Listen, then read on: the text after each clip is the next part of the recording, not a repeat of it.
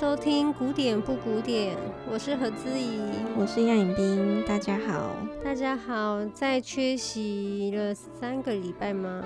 差不多，我强势回归了，然后我很抱歉对我的 partner，但是呢。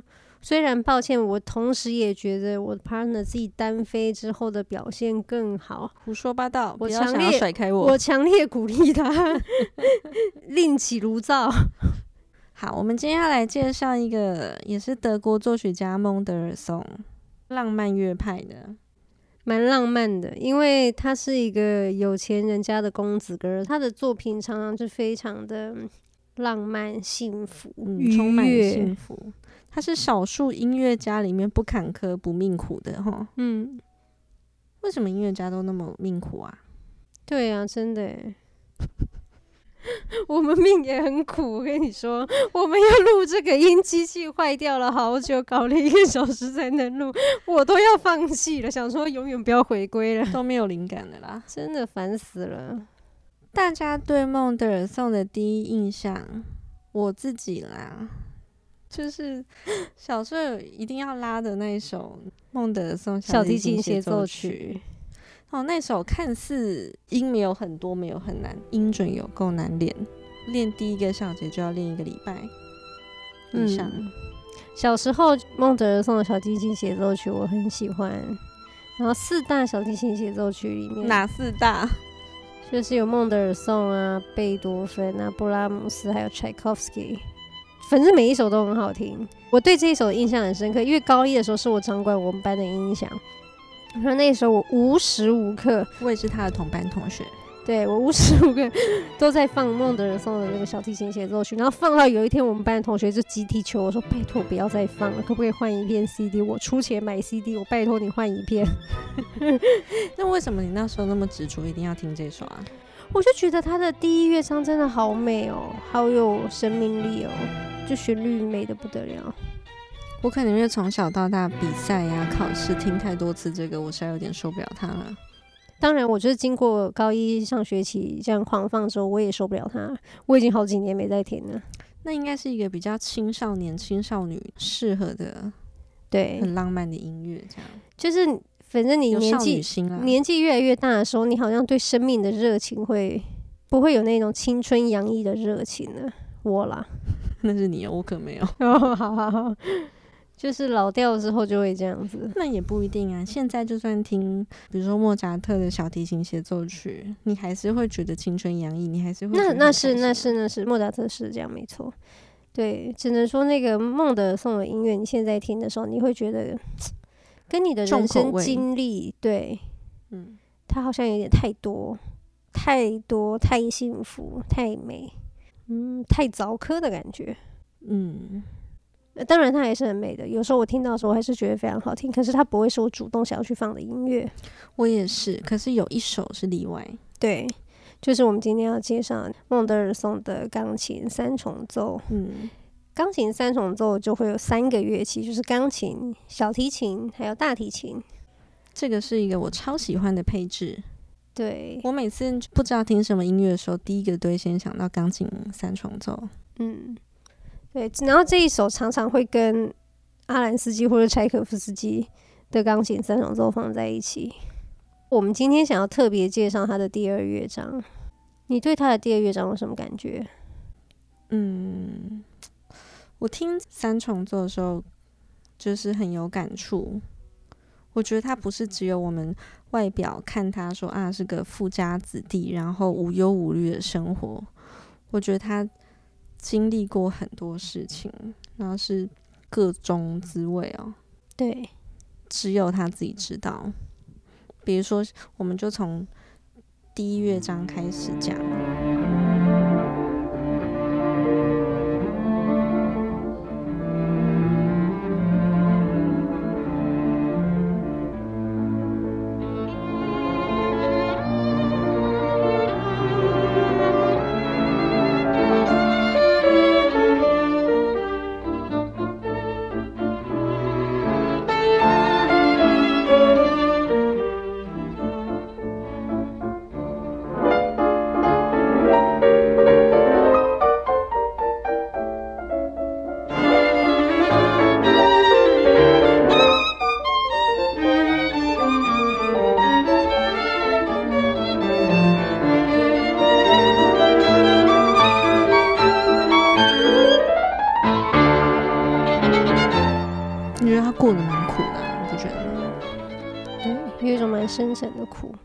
可是又不会像是布拉姆斯那样的痛苦，哦，那不一样。对，那是不一样的。我觉得孟德尔颂这个第一乐章好像是有种他追寻什么，他找不到，嗯嗯，找不到方向，这样不知道自己要什么，嗯，或是。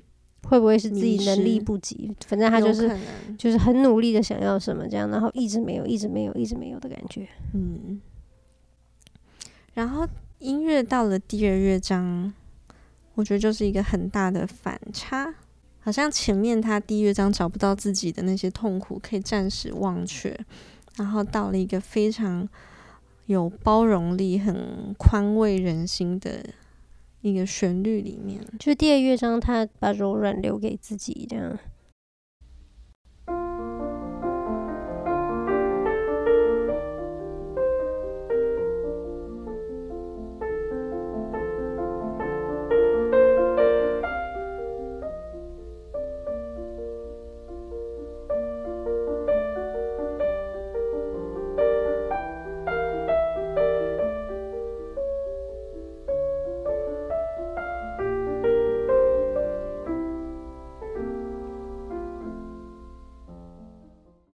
我觉得这真的太美了，就钢琴这样进来的时候，真的好美，好可怜哦。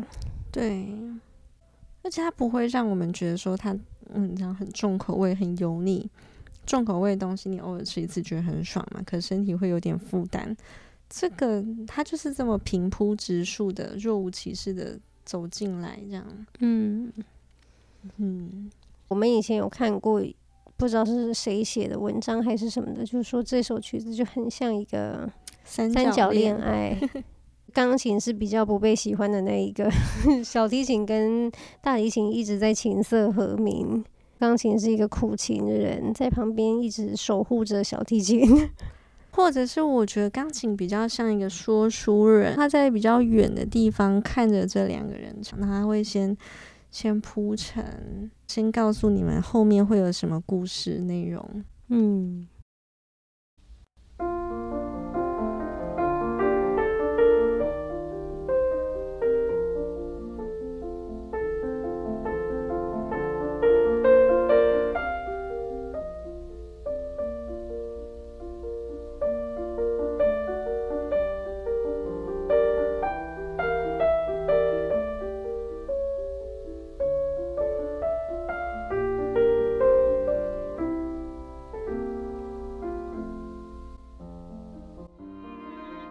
我觉得钢琴就是一个很大度的，在这个版本里面，又是我们的老公鲁宾斯坦弹的。改天我们要做一个我们老公特辑，介绍我们所有的老公。好，反正他就是这么绅士又这么温柔，你可以感觉他很大度，就是说没关系，没关系，我都了解。我知道你不爱我，但是我会好好守护你们这样子。我很喜欢这个的第二乐章。是因为我觉得它有一点像是你成年后真正的一种恋爱的关系，就一个成熟的恋爱。嗯，就是说给对方空间这样子，给对方空间，包容他，那你去祝福他，他喜欢的事情，支持他。对，这一切好像就是淡淡的，可是他很宽广，然后很柔软。对，然后好像什么都没说，就什么都说了。对，就像风一样。嗯。接下来就会是小提琴跟大提琴进入这个这段音乐，他们先是问句，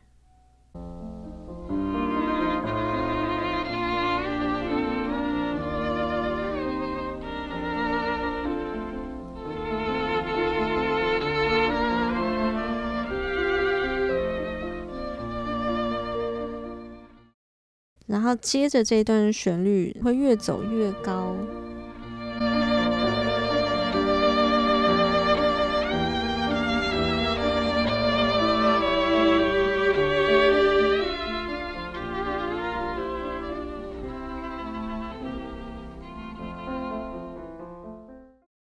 这句就是答句，音乐里面的一问一答，很典型的乐句。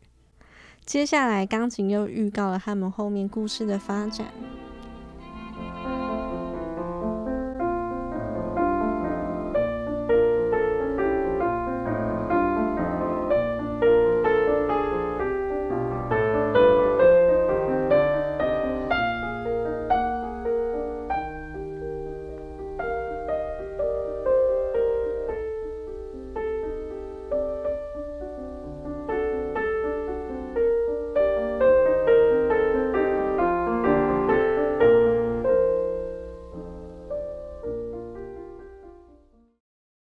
的期望走到了高点。哒哒哒，对，他就一直有一个，哎、好像你快要得到的时候，就必须要放掉一点什么，就好像你已经离希望很近了，可是你又知道。你好像要放手，你必须要放手。真的太美了，真的很美。成全他的，对他喜欢的东西，喜欢的人，没错。可是，在这个过程里面，他其实就这就是一个真正的爱。嗯，他得到了最很多东西，对，他得到了最大的爱。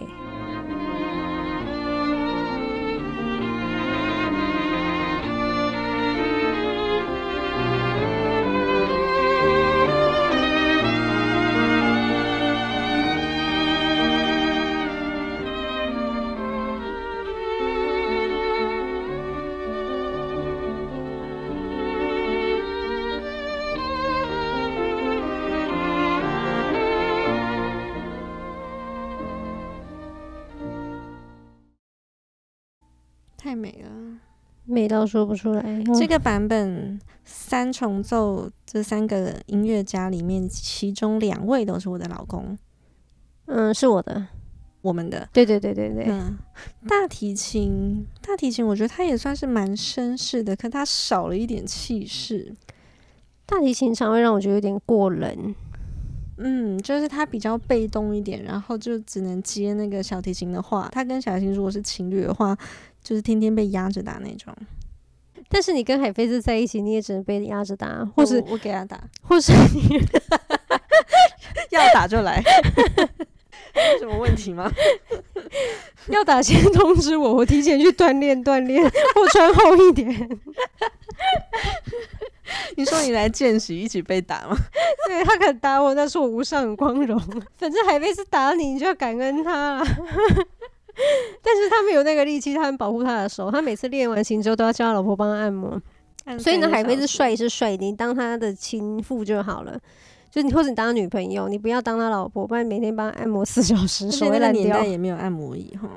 哦，真的，天哪，真的，我没办法，我自己也要练琴，还是嫁给鲁宾斯坦好了。鲁宾斯坦感觉啊，风度翩翩，啊、真的风度翩翩。嗯、因为海飞兹，你还是会有点怕他。哎、欸，不要岔题耶。好，接下来会进入音乐的 B 段，然后它会稍微有些转折，就是跟 A 段有很大的对比。是什么对比呢？首先有它调性上的转变，它从一个很幸福洋溢的降 B 大调转到降 B 小调。降 B 大调还有另外一个很有名的三重奏，就是那个贝多芬的大公。嗯。生气勃勃，这样充满朝气。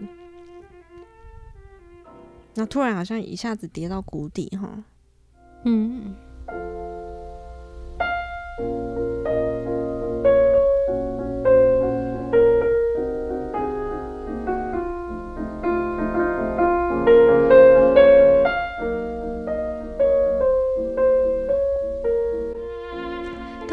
像一个那种命运之神都会领先到了，对，后面会发生什么？对，降 B 小调，我之前不知道听又是听谁讲的，多谣言。他就说降 B 小调是一个世界上最惨的调。调性这种东西，你可以用星座这个来想象，它就是每一个调性就是有一点点自己的个性，跟它背后代表，比如说 G 大调就是很。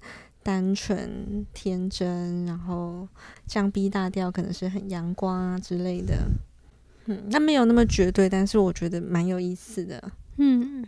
嗯，一样是小调，每一个小调的感觉都不一样，没错，降 B 小调真的蛮阴暗的哈，没有阳光的感觉，对。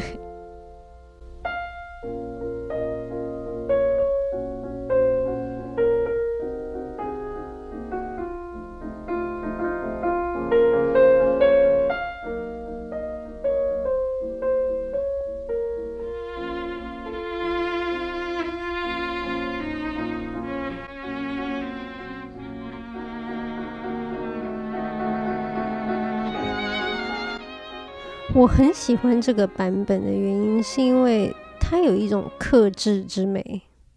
没错，因为孟德尔颂，我觉得这种浪漫乐派的音乐家特别需要克制之美。对，因为一不小心给的太多，就会没完没了，很油、很恶心，很多。就像是对，就像唱歌充满哭腔，还有抖音，听的人就会哭不出来，然后就会一直大声飙高音，嗯，你就会觉得很滑稽。然后，但这三个人就是非常的热情，可是不会外在显露太多。嗯，但是就他们的乐音里面已经是多的不能再多了，可是还是很克制的。就他们的外表是很克制的，嗯、可是他们内心很很澎湃。嗯，他们知道就是什么时候该叹气，什么时候该收。对，他们会做的很美，这样很优雅。嗯，如果完全不收，就是一味的放的话。也许这种音乐第一次听很爽，可是你就不会再想听第二次了。嗯，因为你第一次就已经看到它的全貌了，它背后没有东西，或是它只是单纯一个刺激你感官的一种演奏方式。嗯，没错。所以刚刚这是 B 段，然后接下来钢琴会带我们进入其他一些转折。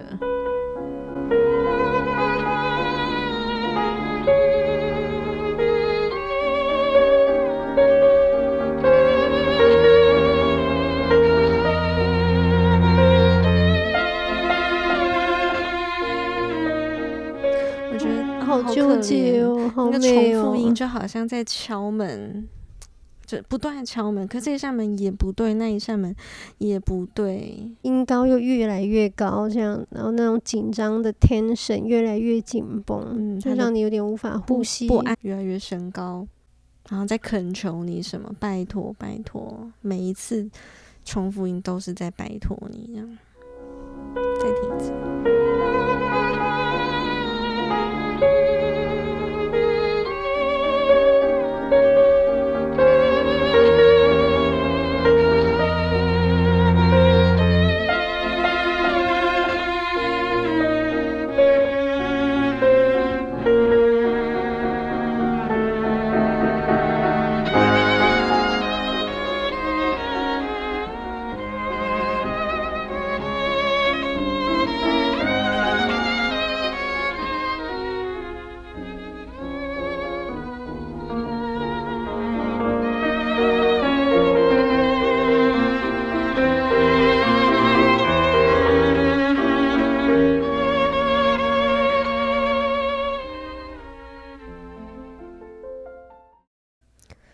像是一个很高贵的人，然后可是还是苦苦的哀求你，嗯。嗯，然后他几乎想要失去他的自尊了，他的尊严了，他一直在求你，一直在求你，几乎要几乎要摧毁他一整个人了，对。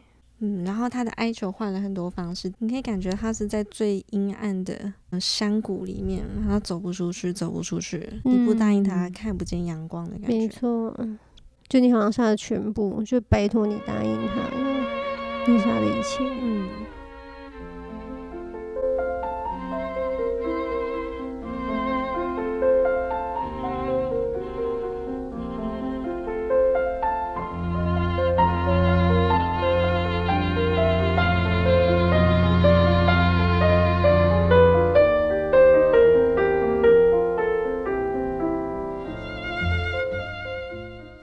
里我觉得就是钢琴啊，这个角色他鼓起勇气，就是我带你们去另外一个地方。嗯，然后大提琴跟小提琴就有点怕怕的，他们都留在同一个音这样。所以这是他第一次就是换一个角色，因为他前面都有一点是一种远远的看，很远距离，对，然后好像预告什么这样。但是这次好像主动介入了，他要拉你一把走进来，然后他会重新带回带我们回 A 段。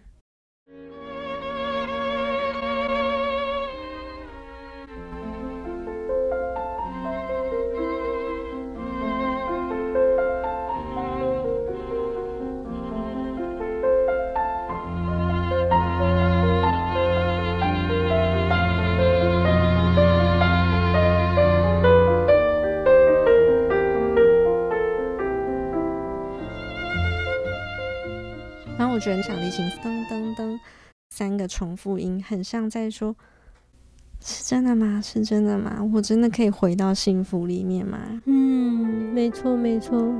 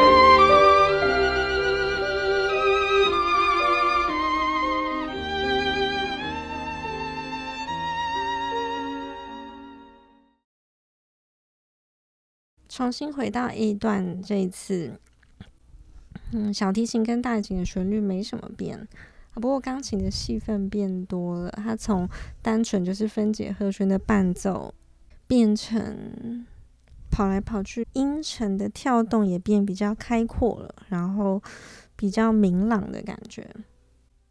虽然好像整个格局更开阔、更明朗了。可是，其实我觉得这时候钢琴更可怜了，嗯，因为我觉得他好像是知道结局就是这样，注定无力回天了。祝福，在我在旁边看你们，嗯，然后我有更多更多想说的话，可是就让我自己来说吧。对，嗯，所以这一段感觉整体的颜色比较明亮，但就是让人家觉得更心痛。对啊，真的，嗯。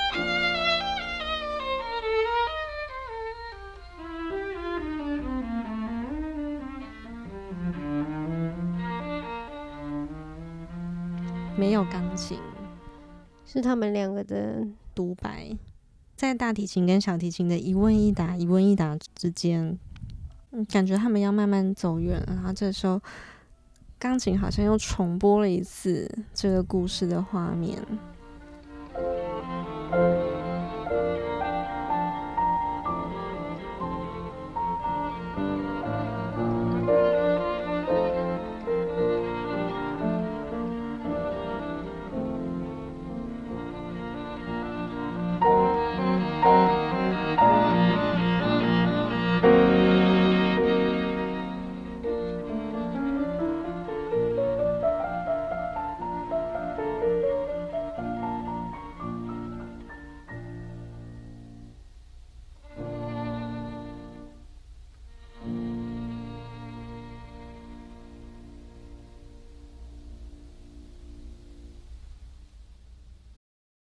孟德尔颂很不会常常被 归类在第一流的作曲家，嗯，但是我觉得这首作品是一个第一流的作品，没错。最后这钢琴用短短几个小节，然后回放了这整首，回放他整个人生画面，这样对，然后太太回光返照，就是在最重要的时刻，你好像一瞬间闪过所有画面。喜怒哀乐，喜怒哀乐，悲欢离合，然后真是一个了不起的作品。就它结束那么轻，可是它给你的那个 shock 是很重的。其实我觉得这一首它也有一点十二月的感觉。十二月天气，你在家常常会觉得有点冷冷的，那你可以。